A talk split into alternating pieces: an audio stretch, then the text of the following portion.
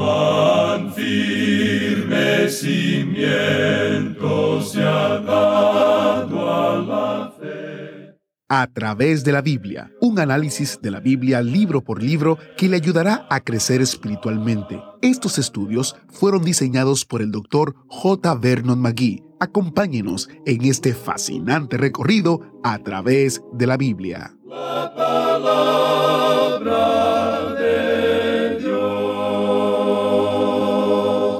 Hoy el autobús bíblico nos lleva a través del Salmo 16. Es el tercer salmo mesiánico llamado la joya de oro de David. Bienvenido a través de la Biblia, el programa donde conocemos a Dios en su palabra. Soy su anfitrión, Heyel Ortiz. Escépticos, escarnecedores y espectadores judíos querían una explicación de los sucesos que sacudieron la tierra cuando murió Jesús. Primero en la crucifixión y luego en el día de Pentecostés.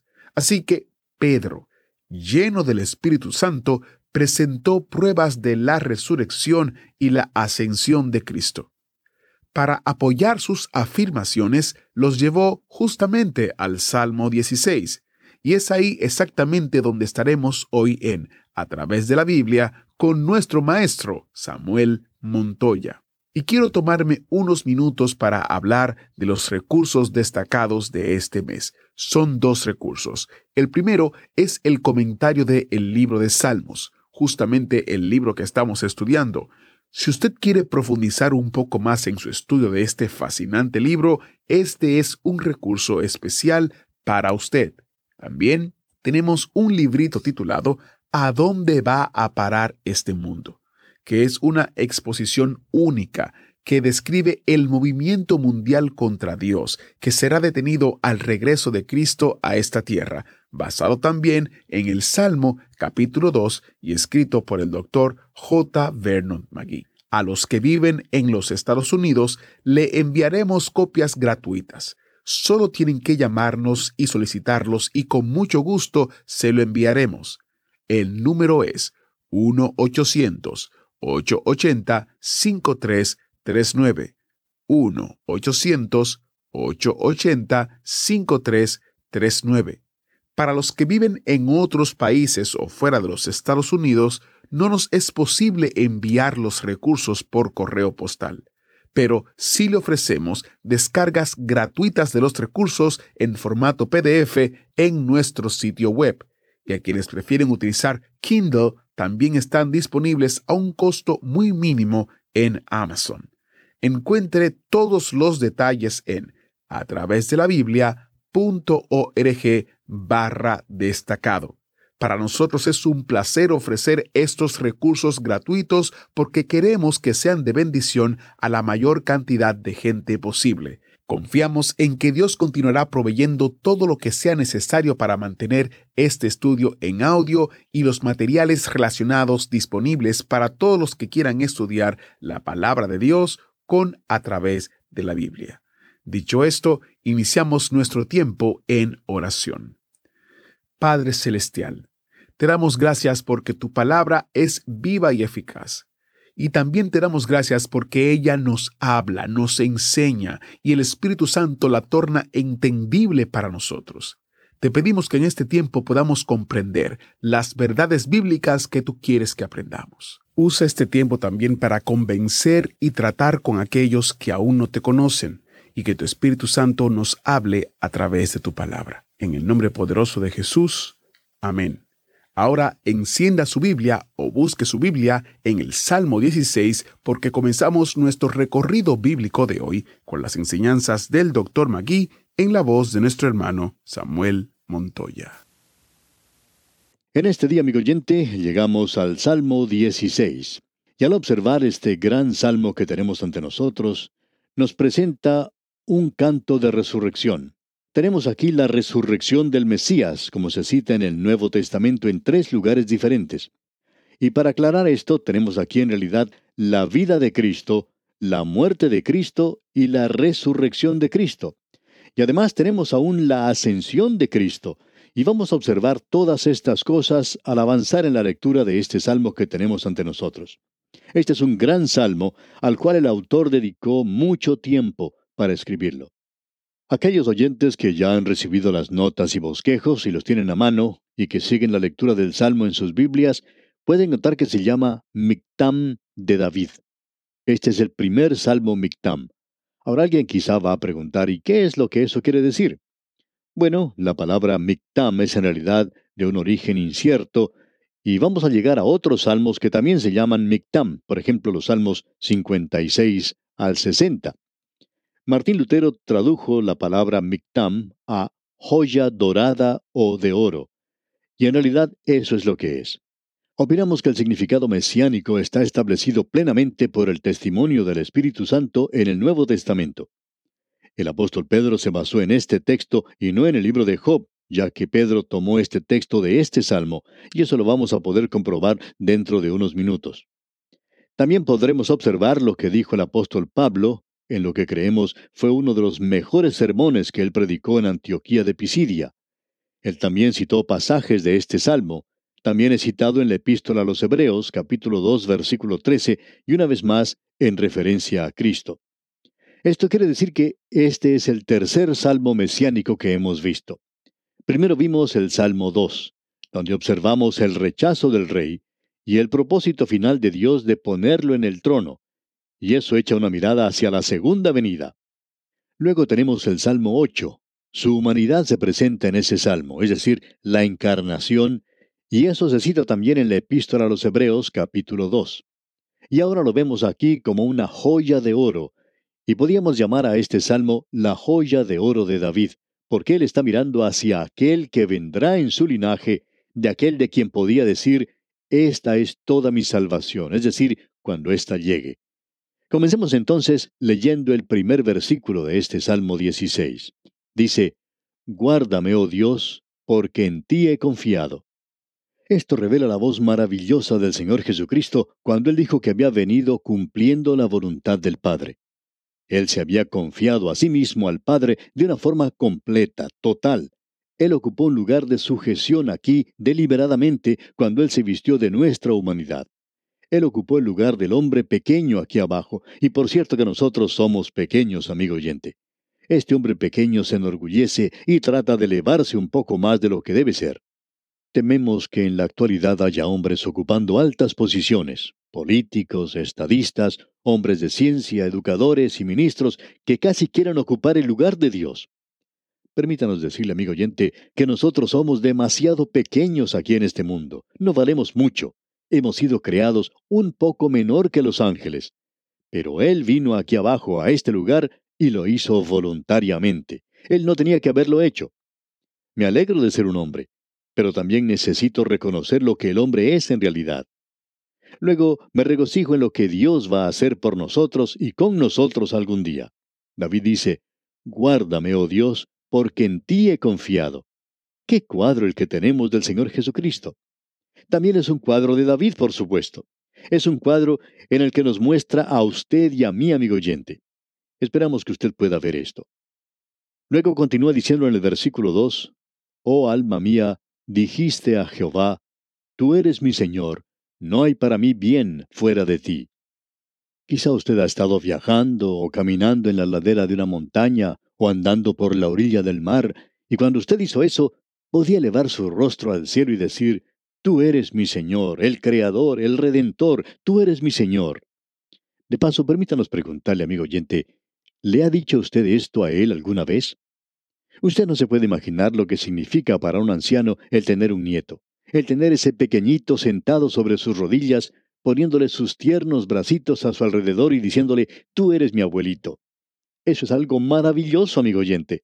Yo tengo un Padre Celestial que nos hizo a su imagen y mi Salvador quiere que nos acerquemos a Él, amigo oyente, y que le digamos, tú eres mi Señor. ¿Le ha dicho eso usted, amigo oyente?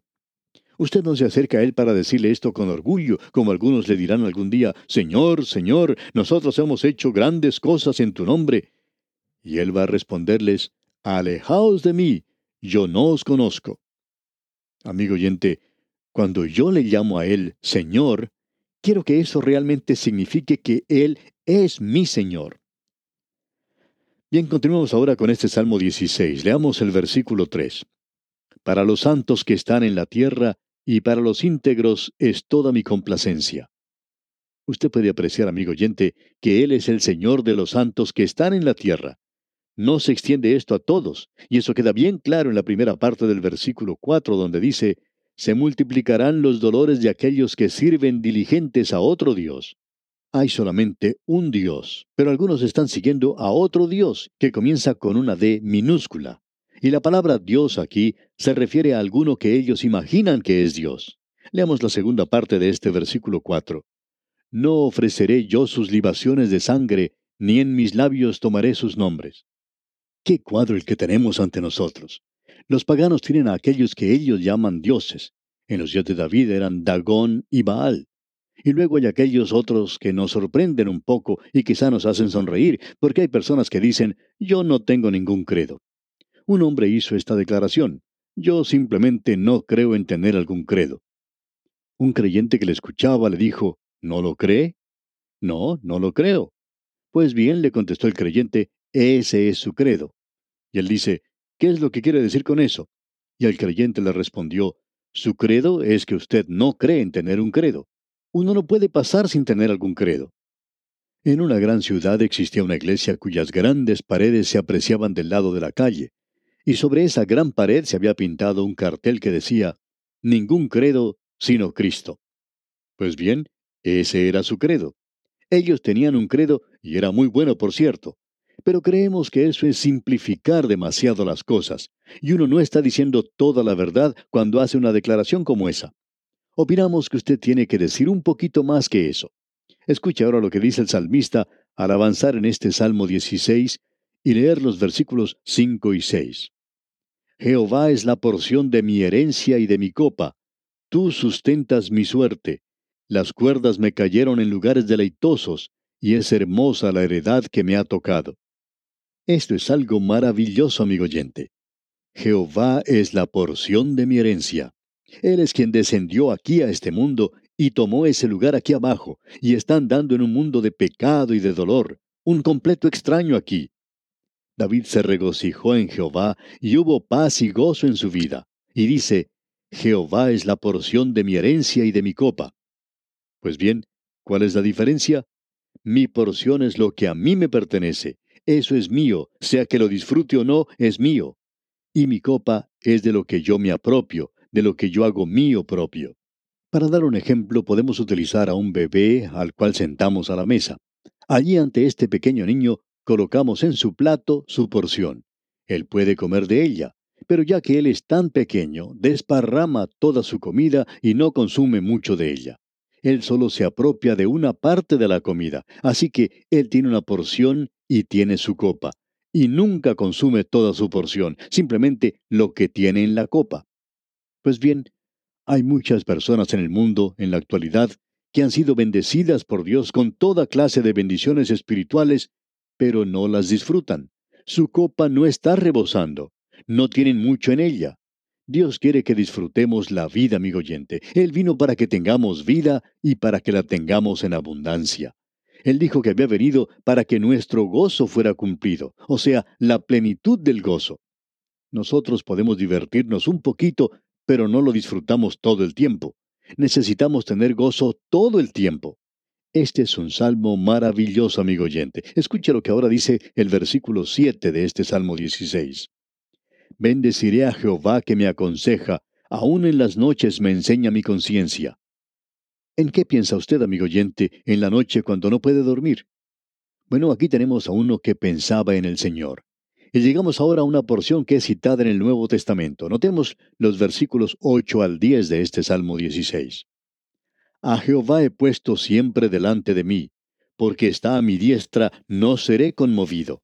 Se alegró por tanto mi corazón y se gozó mi alma.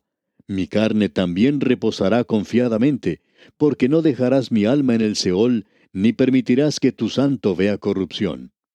Este es el salmo de la resurrección del Señor Jesucristo.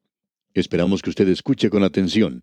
Se cita en primer lugar por el apóstol Pedro en el día de Pentecostés, allá en el capítulo 2 del libro de los Hechos de los Apóstoles. Y este es el corazón, digamos, del mensaje de Pedro. Leamos en este capítulo los versículos 25 en adelante.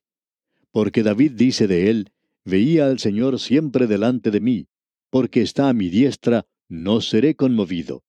Por lo cual mi corazón se alegró y se gozó mi lengua, y aun mi carne descansará en esperanza, porque no dejarás mi alma en el Hades, ni permitirás que tu santo vea corrupción.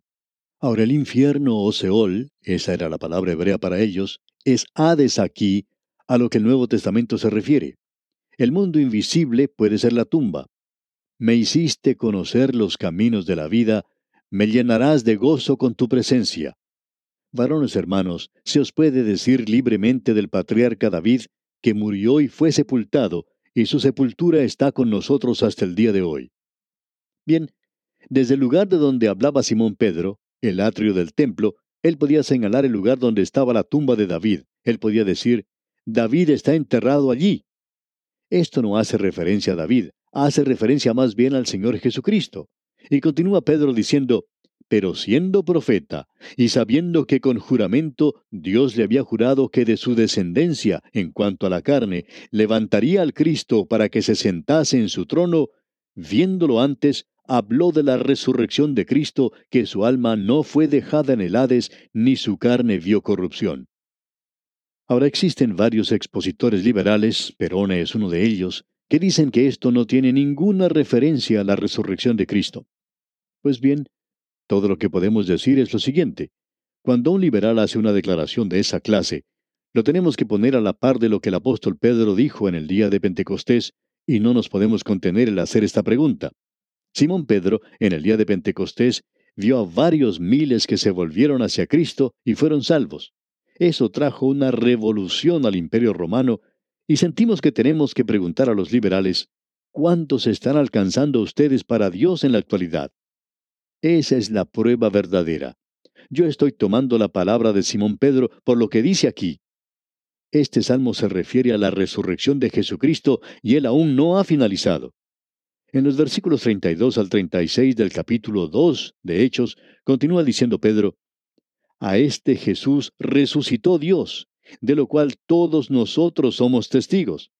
Así que exaltado por la diestra de Dios, y habiendo recibido del Padre la promesa del Espíritu Santo, ha derramado esto que vosotros veis y oís. Porque David no subió a los cielos, pero él mismo dice, Dijo el Señor a mi Señor, siéntate a mi diestra, hasta que ponga a tus enemigos por estrado de tus pies.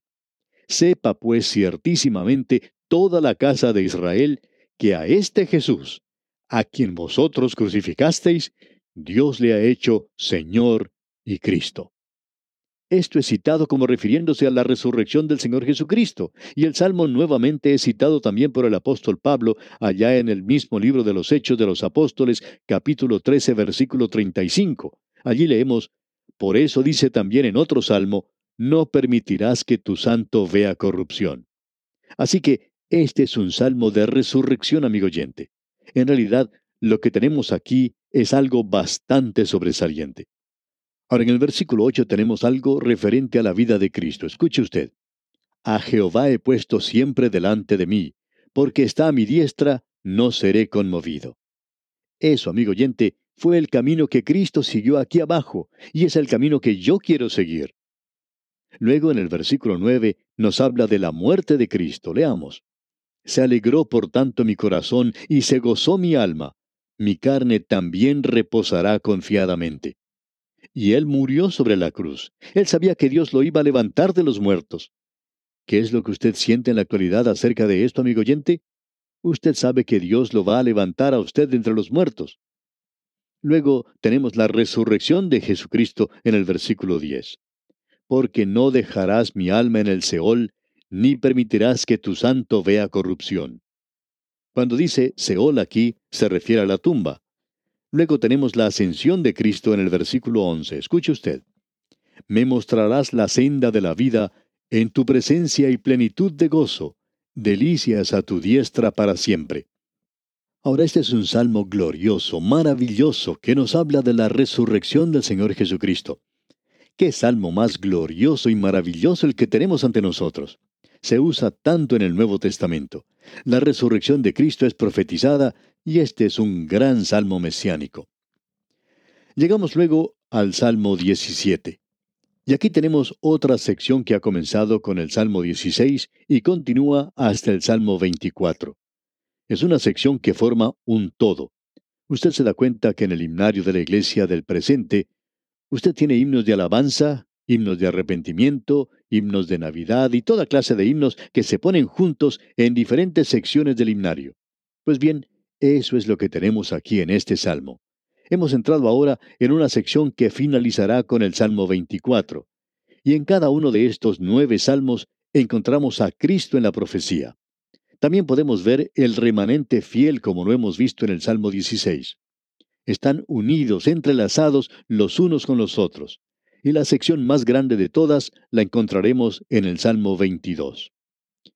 Lo que tenemos en el Salmo 17 es una oración de David, y la pregunta que siempre se ha hecho es, ¿cuándo fue escrito? Y usted tendrá que esperar, amigo oyente, hasta nuestro próximo programa para ver eso, y también para escuchar la oración de David, porque nuestro tiempo por hoy toca ya su final. Pero es una oración que es muy apropiada para cada uno de nosotros. Es una oración que fue producto de la experiencia en el desierto que David tuvo, es decir, cuando Saúl y sus hombres lo tenían acorralado y casi logran que él cayera en sus manos. Este salmo nos revela la misma confianza en Dios que vimos en el salmo anterior, el salmo 16 que acabamos de estudiar. Como ya lo hemos indicado, estos salmos hablan primordialmente de nuestro Señor Jesucristo. También hablan de la experiencia de David, y ellos también pueden ser una oración para nosotros en la actualidad, porque muchos de nosotros nos encontramos en situaciones similares, es decir, en situaciones de prueba y ansiedad, así como también en situaciones de peligro. Así es que le invitamos, amigo oyente, a acompañarnos en nuestro próximo programa cuando comencemos nuestra consideración de este Salmo 17. Gracias por su atención al estudio de hoy y esperamos que haya sido de gran bendición para usted. Hasta nuestro próximo programa, pues, amigo oyente, que la presencia del Señor en su vida sea su mayor seguridad, ahora y siempre, es nuestra ferviente oración. Muchas gracias al maestro Samuel Montoya por dirigirnos en el estudio de hoy, en esta sección de los Salmos, 17 hasta el 24. El más grande de la sección será el Salmo 22, y tenemos un librito sobre el Salmo titulado un examen de la cruz. Los evangelios registran el hecho histórico de la muerte de Cristo y los eventos que rodearon su crucifixión, pero el Salmo 22 nos revela los pensamientos, la angustia de la pasión de Cristo y nos revela su alma. Usted puede obtener una descarga gratuita de este librito en a través de la Biblia .org barra libritos y usted lo puede buscar por el título Un examen de la cruz. El sitio otra vez es a través de la Biblia.org barra libritos. Soy Geiel Ortiz y si Dios lo permite estaré con usted en una próxima entrega de su programa a través de la Biblia. Agradecemos que nos acompañara en el estudio de hoy. Le invitamos a que visite nuestro sitio en internet a través de la biblia.org. Ahí puede suscribirse para recibir las notas y bosquejos de lo que estamos estudiando y noticias del ministerio. También encontrará la variedad de libros y materiales gratuitos que tenemos para usted. El sitio es a través de la biblia.org. Todo lo que hacemos es posible gracias al Señor y a personas como usted que se unen a nosotros en la obra de llevar la palabra entera al mundo entero. A través de la Biblia es una producción de Radio Transmundial.